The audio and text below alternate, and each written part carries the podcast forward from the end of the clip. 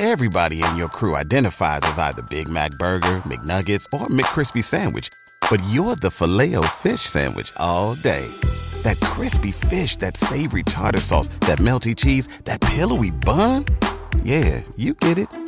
Every time. And if you love the filet of fish, right now you can catch two of the classics you love for just $6. Limited time only. Price and participation may vary. Cannot be combined with any other offer. Single item at regular price. Ba-da-ba-ba-ba. Привет, меня зовут Кристина Вазовский, и это «Провал» — подкаст о ситуациях, в которых что-то пошло не так. Сегодня у меня в гостях Ксения Пашкова. Ксения работает в хосписе для детей. Ксюша, привет. Привет. Во-первых, это, конечно, очень интересно, то, где ты работаешь, и спасибо, что согласилась сегодня со мной поболтать об этом. Для меня это тоже важно. Ты можешь рассказать, чем ты занимаешься, что вообще такое детский хоспис, и немножко про себя? Тогда сначала про хоспис. Мы как бы некая организация, которая берет к себе детей от рождения и дальше. То есть, когда нашим воспитанникам, если им вдруг исполняется 18 лет, они просто переходят в программу 18+, и мы ведем их дальше. К нам попадают в основном по рекомендациям врачей. Если у ребенка неизлечимое заболевание, не обязательно смертельное, просто неизлечимое. Семья заполняет анкету у нас на сайте, и она попадает чаще всего, мы очень редко кому-то отказываем, в наши подопечные. А мы поддерживаем их а, медикаментами, колясками, аппаратами, медицинской помощью, психологической помощью и любой другой поддержки, которую мы можем оказать. Мы стараемся оказывать а, помощь на дому. То есть, чтобы дети и семья, они не торчали в стационарах, в больницах, в паллиативных отделениях этих больниц, чтобы они были дома в спокойной обстановке, максимально, чтобы они могли вести жизнь а, обычных людей. Мы устраиваем и выездные мероприятия, и лагеря, и походы. Ну, в общем, максимально все. И для детей э, наших подопечных, и для сиблингов, и для родителей. Не все, правда, хотят пользоваться всеми нашими услугами, но мы все это делаем. А я занимаюсь, ну, моя должность называется игровой терапевт. Аналогов такой должности больше нигде нет. Я даже в документах записана не как игровой терапевт, как социальный педагог. На самом деле суть моей работы не ясна мне до сих пор. Я работаю там год. Когда я рассказывала моим друзьям, что типа вот, боже мой, что я должна делать? Они такие, ну вот, наверное, игровой терапевт должна подготавливать детей к смерти. Там, через какие-то игровые моменты, может быть, через сказки, через куклы. Но нет.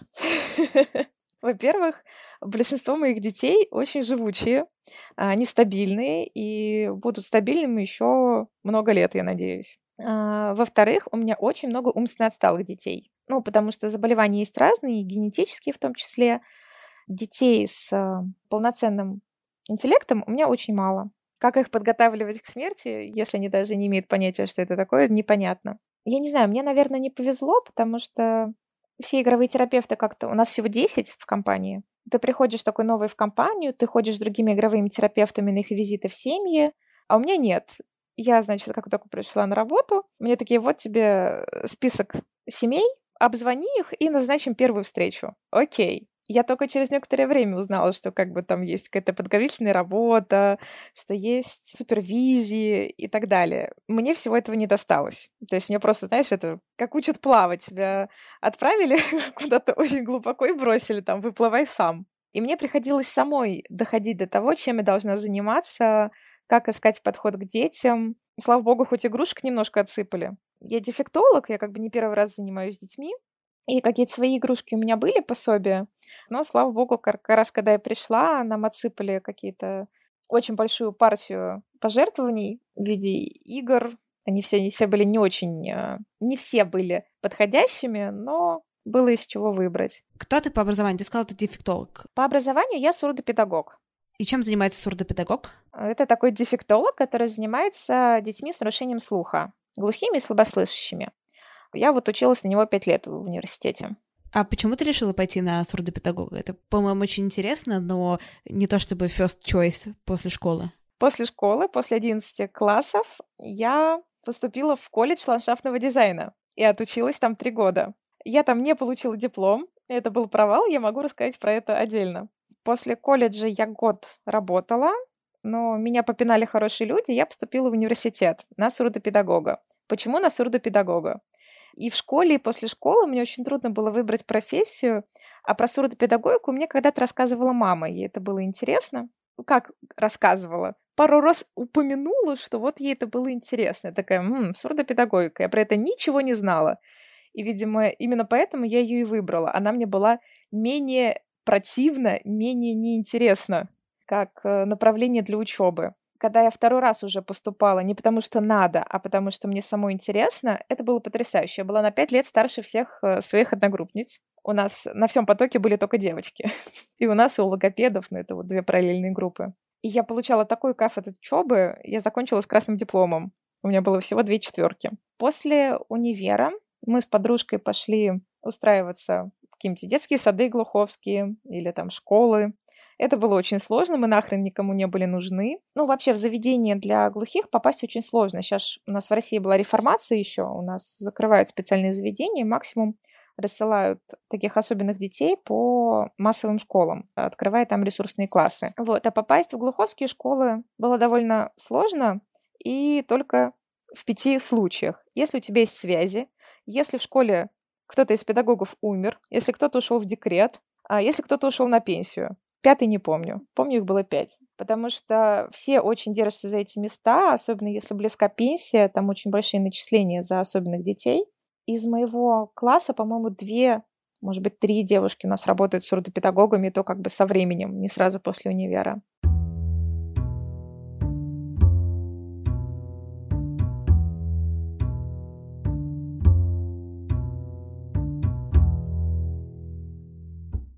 Итоге можешь вот свой карьерный путь до начала работы в хосписе просто в двух словах рассказать, какой он был?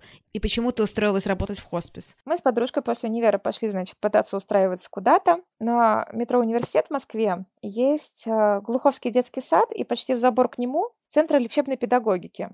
А, мы просто шли мимо него, слушай, типа, в детском саду нам отказали, давай туда зайдем. Анна Львовна Битова, это важный человек, он еще прозвучит.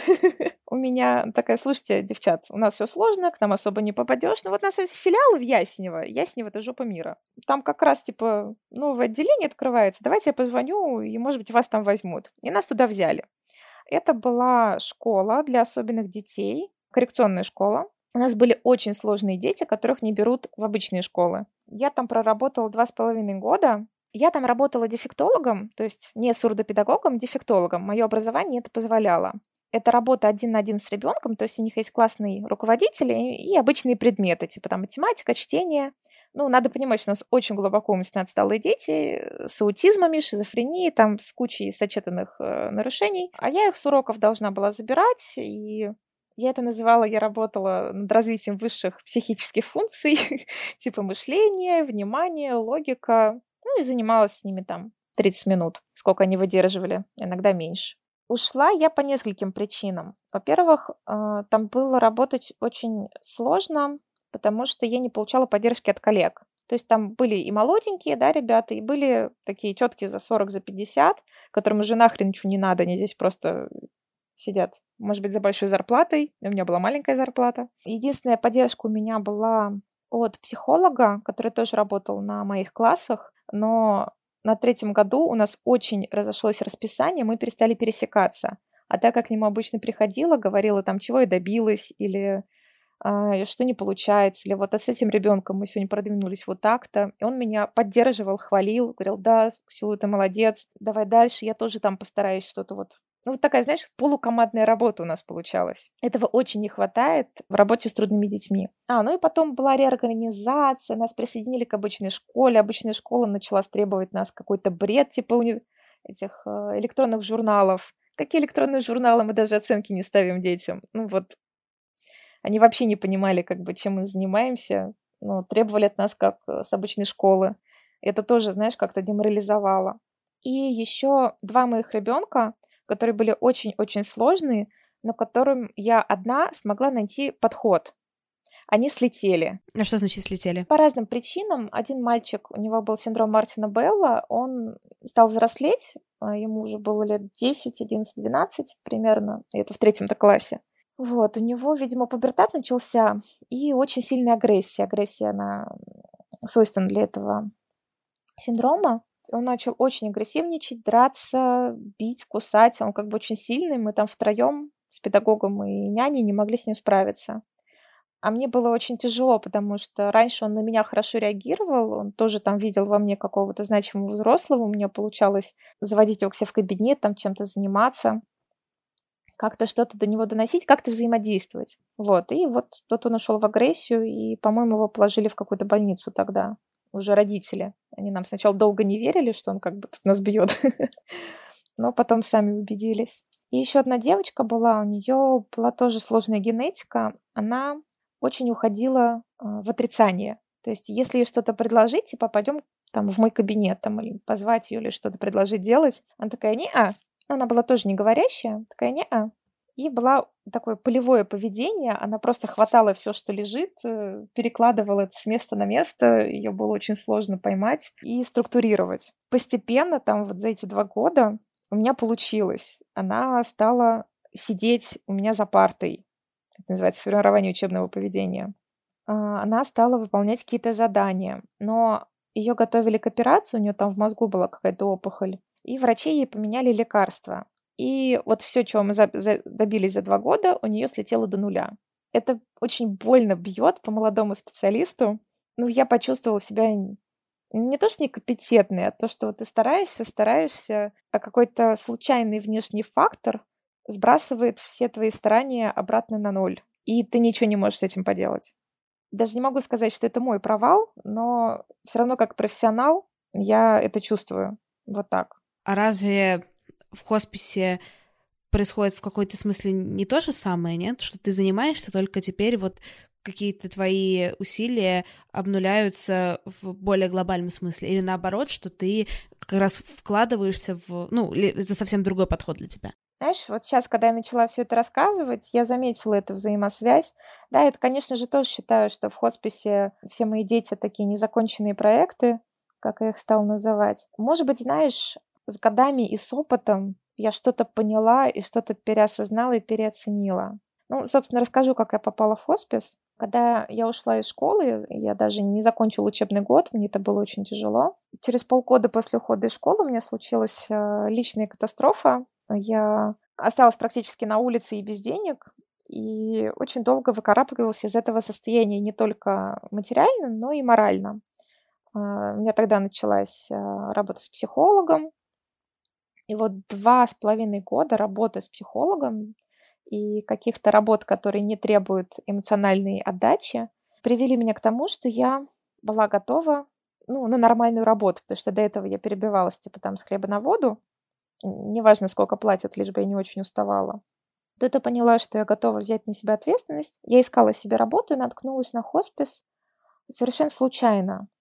Просто вот перейдя по каким-то ссылкам, я вдруг увидела объявление, что нужны кураторы. Я перешла на сайт хосписа и увидела там другие вакансии, увидела вакансию игрового терапевта. Я ее прочитала и поняла, что это квинтэссенция того, чем я любила заниматься в школе с детьми.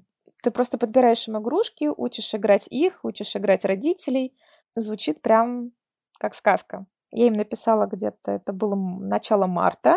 10 сентября меня взяли на работу. Надо понимать, я полгода ждала эту вакансию.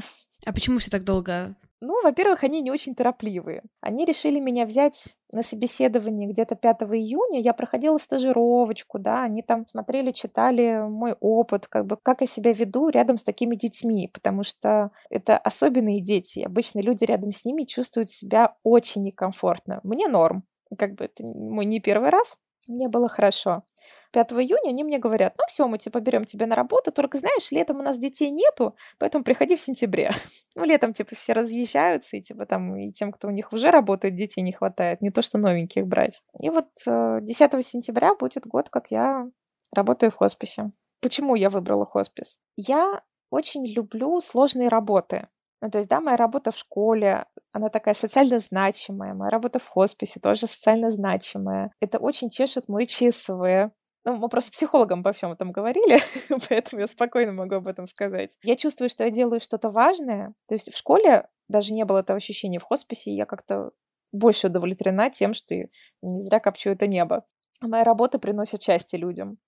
Это работа, которой мне приятно хвастаться, как бы сложно не было об этом говорить с людьми. Это работа, за которую меня хвалит мама, это тоже важно. Ну, как бы мнение мамы все еще сказывается на их поступках, скажем так. И еще один фактор, то, что смерть — это очень табуированная тема. Мне важно самой с собой в этом разобраться. То есть я со смертью особо не сталкивалась, со смертью близких людей, моих друзей, или вот, ну вот с таким вот горем, переживанием. У нас очень много говорят о смерти, она у нас часто бывает. И я не то, что хочу к ней привыкнуть, знаешь, как это цинично врачи привыкают, закрываются, вернее, вот от боли пациентов. Я хочу что-то понять для себя, научиться быть честной с собой.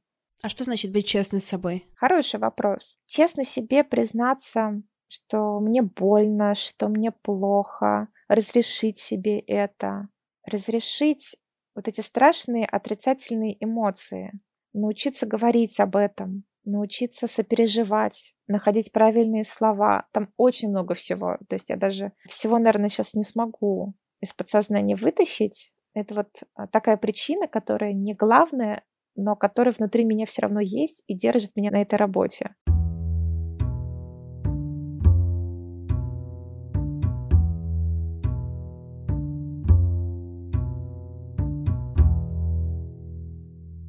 Ты можешь рассказать о том, как только ты пришла в хоспис, какие у тебя были ожидания и какие у тебя были страхи, и через год как все изменилось или не изменилось, например? Первое время мне было очень страшно, что я буду чувствовать, когда умрет мой первый ребенок. У меня детей примерно 20 штук, просто кому-то я хожу более регулярно, кому-то нет. Я делаю три визита в день. Ну, как бы месяц прошел, два прошел, три прошел. У меня дети все не умирают и не умирают. У нас э, вся работа поделена на районы, и есть районная команда. Вот в районе каким-то детям я хожу, каким-то нет. Как родители хотят, или по возрасту детей, или по их состоянию. В общем, по разным причинам я могу ходить или нет. У нас умерло пару детей, но я к ним не ходила. Вот, то есть я с ними даже не была знакома. Поэтому их смерти никак меня не коснулись. В какой-то момент я просто расслабилась. Я поняла, что дети, которые такие критичные, меня к ним и не пустят потому что у них состояние тяжелое, они вот там на грани смерти, я к ним ходить и не буду. А я хожу к стабильным детям, которые э, неизлечимы, но и не умирают. Они просто вот находятся в своем состоянии, мы пытаемся его как-то стабилизировать, улучшить.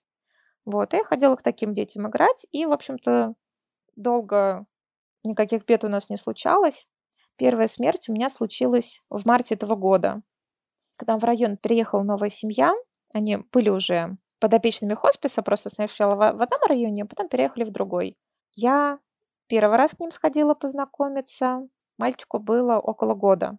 Второй раз, третий, а потом он подхватил пневмонию, очень долго лежал в больнице. Где-то в середине марта я ну, получила рабочее письмо, что он умер в больнице. Но в тот момент я находилась на важном мероприятии, где я была организатором, это была суббота утро, суббота у нас самый активный день, и мне было некогда об этом думать. Я просто закрыла письмо и не вспоминала об этом недели две. И накрыла меня только через две недели. И то я не могу сказать, что это прям та реакция, которую я все это время ждала, потому что у меня не было эмоциональной привязанности еще к этому ребенку. Я еще не успела прям сильно привязаться. То есть эта смерть, она меня коснулась, она меня тронула, мне было больно. Но я все равно, наверное, буду ждать, когда Слушай, это ужасно звучит, ждать, когда умрет кто-то из детей, чтобы посмотреть, а, а что случится, вот если умрет ребенок, к которому у меня есть эмоциональная привязанность. Жесть просто. Я сейчас сама себя слушаю, думаю, какой ужас. Ух. Да нормально. Зато честно. А сколько у тебя у себя сейчас, ты сказала, около 20 детей, да? Угу. Ты можешь какой-то портрет среднего ребенка обрисовать? И, там, сколько ему лет, или ей лет, там, мальчик, девочки, или все очень по-разному? Очень по-разному. То есть у нас настолько разные заболевания. Есть, знаешь, какие-то, которые чаще всего встречаются, есть какие-то очень редкие. Дети у меня до 10 лет, даже меньше. Просто если дети старше и с охранным интеллектом, к ним начинают ходить психологи. Ну, у нас так заведено. Чаще всего они не говорят, чаще всего они не ходят сами. чаще всего они не могут даже сами есть. У большинства наших детей установлена гастростома. Это такая трубка, которая идет в желудок. И еду им вводят с помощью шприца. Специальные питательные смеси, которые у нас диетолог назначает. Разговариваешь ли ты с ними о смерти или родители с ними о смерти? Но, как я понимаю, в таком состоянии вряд ли дети могут реально осознать это в каком-то обычном социальном значении, что такое смерть. Или все таки могут? Я думаю, нет, не могут. У нас с этим сложно. То есть мы вроде как команда района должны разговаривать с родителями. Это не прям моя прямая обязанность разговаривать с детьми и с родителями о смерти. Ну, может быть, только с детьми. Но у меня даже нету квалификации на это. Может быть, э, есть какие-то курсы психологические, как разговаривать э, с людьми, да, вот о смерти, как их готовить к этому. У нас очень много обучения, должна сказать. Нас постоянно чему-то учат, всех ну вот кто-то проходил эти курсы, кто-то еще нет. Вот эти разговоры о смерти, кто-то умеет, кто-то нет.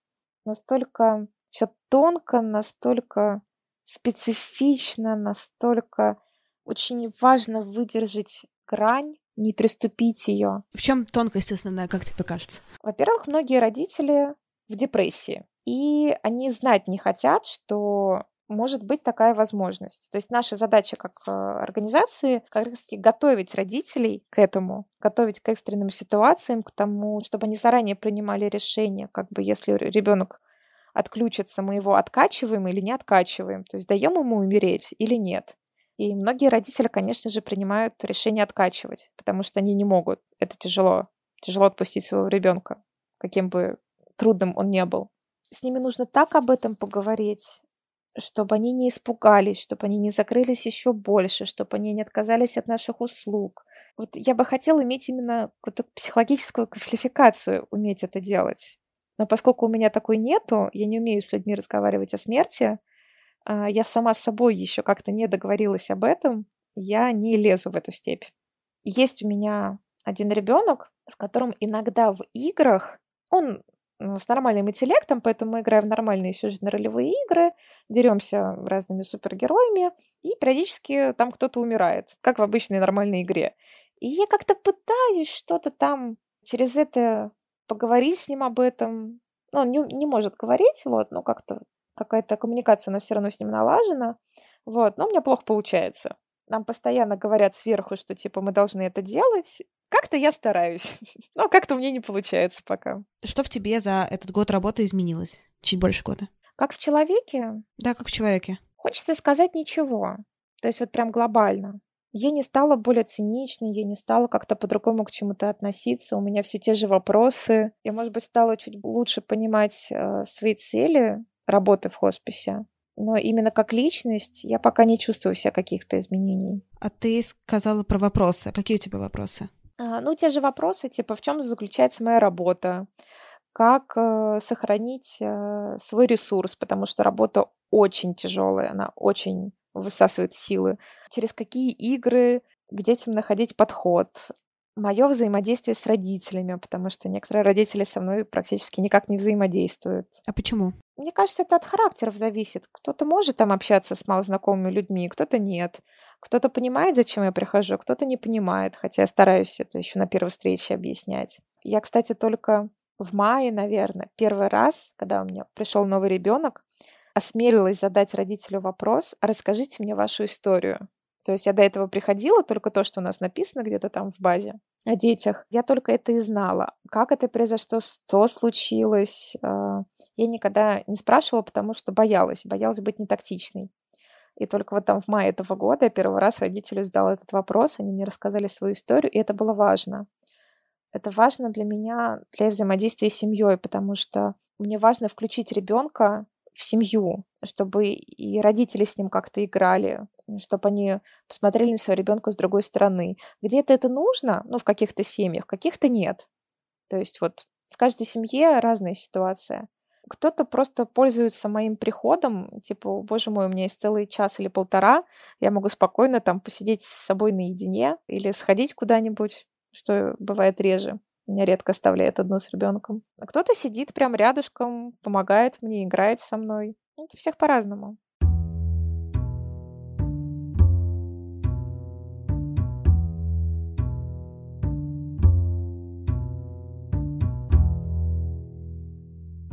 Интересно, конечно, очень сложно представить, какого родителю с э, умирающим ребенком, с смертельно больным ребенком. Ты когда-нибудь задумывалась об этом? Да, конечно, я об этом задумывалась. Я об этом задумывалась еще, когда работала в школе, и там были дети намного легче, чем сейчас те, которые есть у меня. Я смотрела за семьями, наблюдала за ними, там, каким-то слухом, полурассказом, представляла себе их быт, жизнь. И, конечно же, я сама думала о том, что я тоже могу родить такого ребенка. И думала о том, что я тогда буду делать. Но именно за счет того, что я сама работаю в такой сфере, мне довольно спокойно. То есть я знаю, что есть специалисты, я примерно знаю, куда идти, что делать. Ну, это мне сейчас так кажется. Я знаю, что есть учителя, я знаю, что есть те, кто моего ребенка чему-то смогут научить. Есть я с образованием, в конце концов. Когда-то мне это было не страшно но это я тогда думала именно просто о ребенке-инвалиде. Ну, неважно, с какой инвалидностью, да, с какой болезнью. А вот с умирающим ребенком это очень страшно. Страшно даже думать не о своем умирающем ребенке, а просто об умирающих детях. Я как-то задумалась о том, что не должны дети умирать. Это как-то общественно неправильно, что ли, когда дети умирают. Это я, видимо, так и не додумала эту мысль, потому что, ну, очень страшная.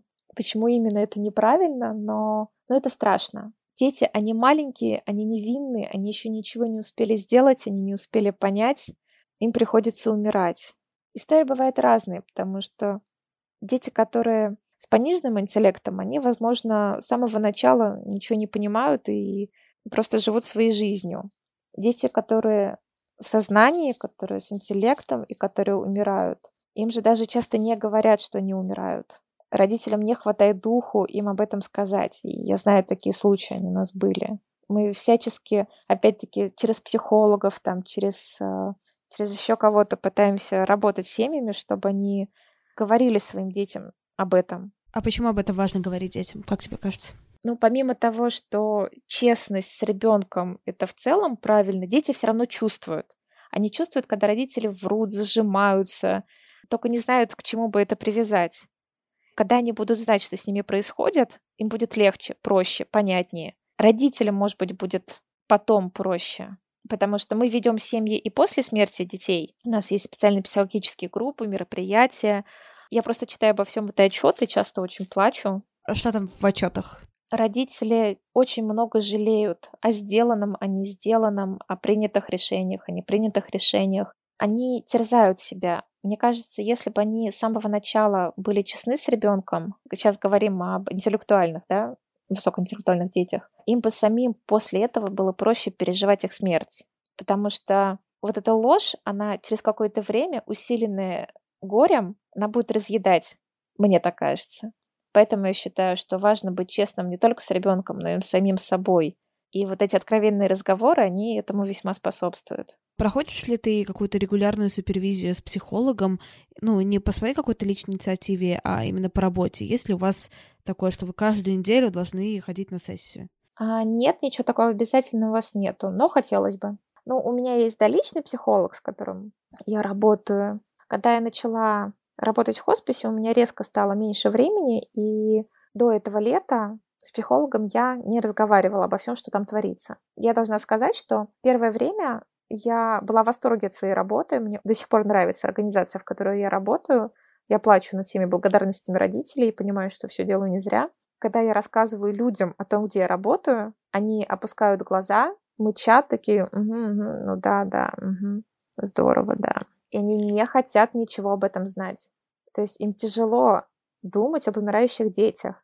А я рассказываю об этом радостно. Вы представляете, так здорово, я там вот с этим ребенком, у меня там получилось то-то или, или сё-то. Когда я работала в школе, такого не было. А вот когда я работаю в хосписе, я еще пыталась с людьми как-то об этом говорить, но вот уже полгода, если люди спрашивают, где я работаю, я им говорю, вы не хотите знать, где я работаю.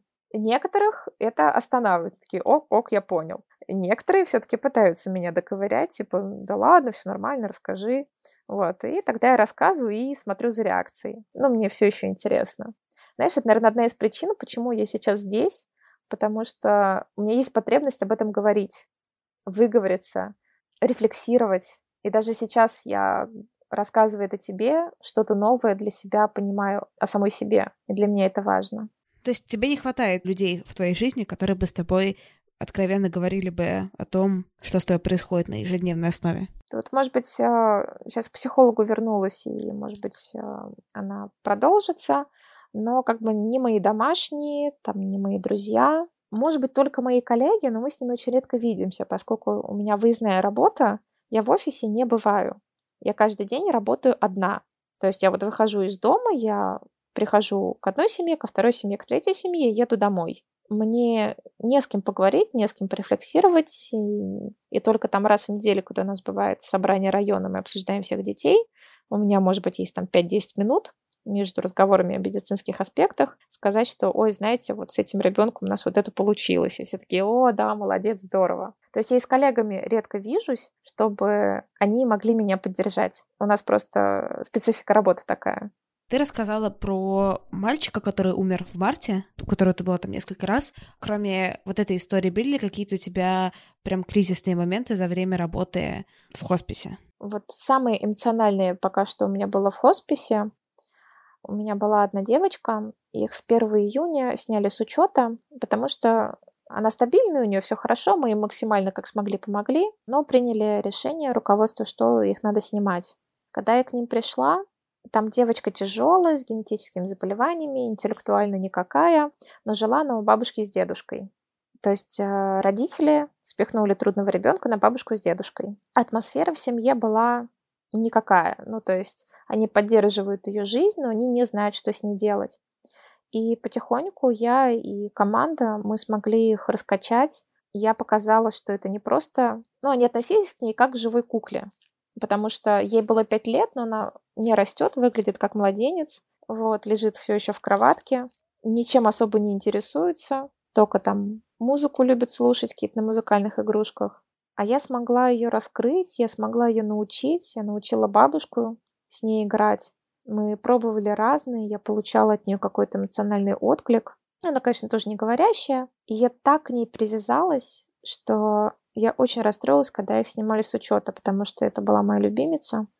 Наверное, потому что я больше всего добилась в работе с ней. Это такая педагогическая гордость, что ли. Когда я в конце мая была у них на последнем визите, и мы с бабушкой обсуждали, типа, ну вот что вы у нас последний раз. Я такая, ну да, все, больше не могу к вам ходить. Самое интересное, что девочка тогда была не в настроении, она даже не стала со мной прощаться. Обычно я подставляла руку, а она меня по ладошке била. Это мы так здоровались и прощались. И она даже прощаться со мной не стала. Я очень долго ждала. И когда за мной закрыли дверь, я прямо на площадке немедленно разрыдалась. То есть я даже не ожидала этого. Пока я была на визите, я была эмоционально нормальная. Ну да, я понимала, что мы больше не увидимся, но никак не ожидала, что как только за мной закроется дверь, у меня будут потоки слез.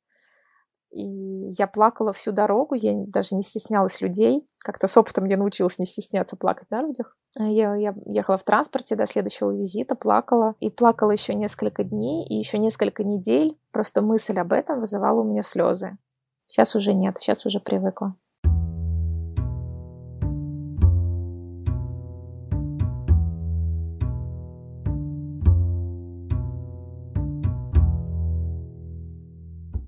Тебя же реакция была сильнее, чем на смерть ребенка в марте? Да, однозначно. А у тебя не было чувства вины из-за того, что, ну, вроде девочка-то живая и жить будет еще, а мальчик умер, а почему я расстраиваюсь больше? Нет, чувства вины не было. То есть я за них рада, раз у нас снимают с учета, значит, у них ну, действительно все хорошо, нас просто так не снимают. Кстати, сейчас про мальчика еще расскажу. Поскольку это была моя первая смерть, я в этом была неопытна, оказывается, у нас можно сходить на похороны к ребенку. Ну, мы же командно его ведем на похороны, на там 40 дней, на 9 дней, ну, в общем, на какие-то мероприятия с этим связаны. Я об этом не знала. Я пропустила похороны, я все пропустила, и я так ушла в себя, что даже не позвонила маме. А мама как раз-таки, ну не то, что успела ко мне привязаться, но я как-то шла просто в том же районе, где она живет к другому ребенку, и она на улице меня узнала, а я ее нет. Она со мной разговаривает, а я еще некоторое время вспоминала так, кто это. Пара мгновений мне понадобилось, только потом я вспомнила. И вот тут у меня было чувство вины, потому что я бросила семью. Я вот приходила к ним пару раз, а потом просто исчезла. И я понимала, что ну, нельзя так делать. Мне подкинули идею, я воспользовалась Днем памяти, который у нас проходит 19 мая, когда родители умерших у нас детей сажают плодовые деревья. Яблони, груши в каком-то парке. Вот, и на каждом дереве висит имя ребенка. Вот, и вот как раз эта семья, она собиралась туда ехать. Надо понимать, что прошло всего два месяца, они уже нашли в себе силы признать смерть ребенка, да, и поехать вот на это выездное мероприятие, посадить ему дерево. Это очень здорово. Я не ездила тогда по разным причинам на День памяти, вот, но я воспользовалась этим поводом, чтобы позвонить маме, выразить ей соболезнования, и что я так пропала, и что я не пришла на похороны. Я очень долго собиралась с духом. Недели полторы я об этом думала и в голове вела разговор, что я скажу, как я скажу. И когда я наконец собралась позвонить, это было так нелепо, потому что от э, неловкости я начинала скатываться в банальности. Я так хотела их избежать в разговоре. Ну, банальности типа, ну да, я вам очень сочувствую, вам, наверное, тяжело. Это точно не то, что хотят услышать родители умершего ребенка. Я хотела рассказать о своих чувствах, ну, искренне поговорить с ними. И это было очень тяжело. Несмотря на то, что я репетировала про себя это много раз, на деле оказалось это сделать намного сложнее. И я говорила и банальности, и какую-то кашу, и то, что я чувствую, и потом мы обе начали плакать с мамой. Вот. Но мы очень хорошо поговорили, то есть мама была рада, что я позвонила, она приняла мои соболезнования, и я ей рассказала, что мне тоже больно и тяжело, пусть она не думает, что я просто ушла из семьи, мне это никак не коснулось, чтобы она знала, что ей ни одной было от этого больно и плохо. Мне кажется, это тоже важно знать, что не просто говорить слова поддержки там, типа, ну что вы, все будет хорошо, в лучшем из миров, вы еще родите. Ну, знаешь, вот через запятую такие вот банальности. Вот, хотелось сказать что-то новое, чистое, свое. Ну, я постаралась как могла. Блин, это очень тяжело. Ну, в плане позвонить, сказать, поговорить об этом с матерью, из которой ты сама почувствовала, что ты не очень хорошо поступила в этой ситуации. Блин, это просто... Я, я, я знаешь, из серии «Я тобой горжусь, Ксюша». О, спасибо. Ну, это прям очень сильно. В плане, это прям эмоционально нужно прям быть очень сильным человеком. Знаешь, спасибо, мне важно это слышать. Опять-таки, поскольку я не разговариваю об этом с людьми, я очень мало получаю обратные связи.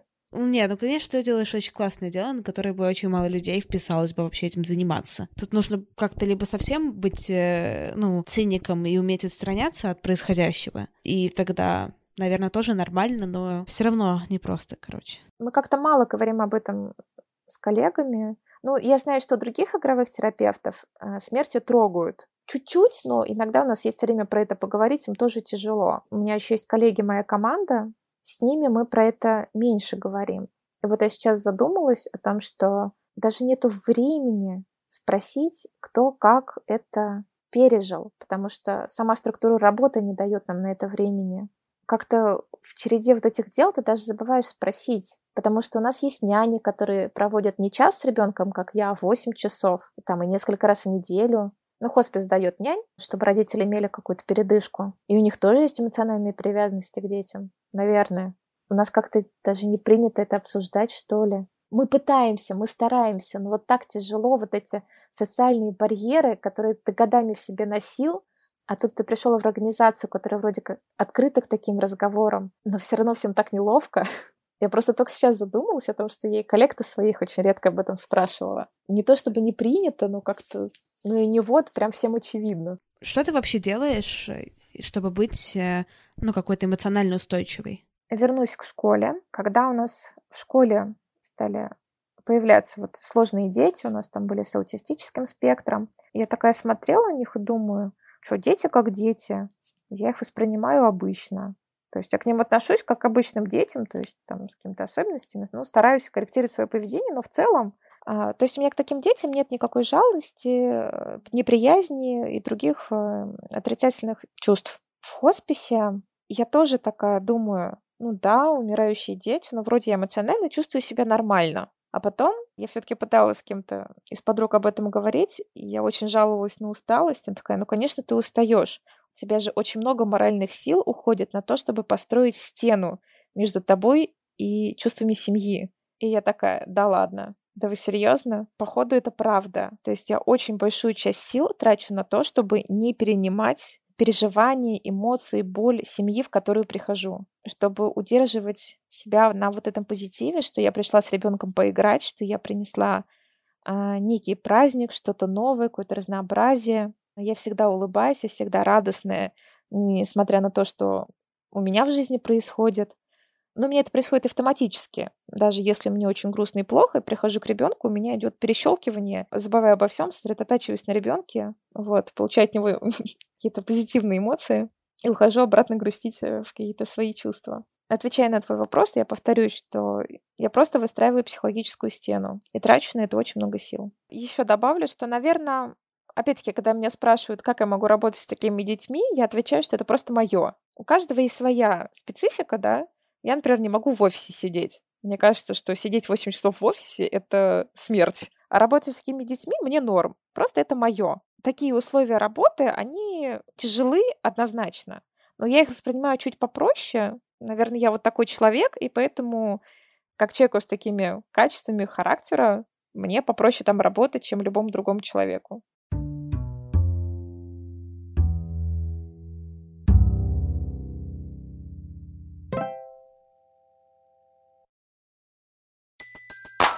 Everybody in your crew identifies as either Big Mac Burger, McNuggets, or McCrispy Sandwich. But you're the filet fish Sandwich all day. That crispy fish, that savory tartar sauce, that melty cheese, that pillowy bun. Yeah, you get it. Every time. And if you love the filet of fish, right now you can catch two of the classics you love for just $6. Limited time only. Price and participation may vary. Cannot be combined with any other offer. Single item at regular price. Ba da ba ba ba.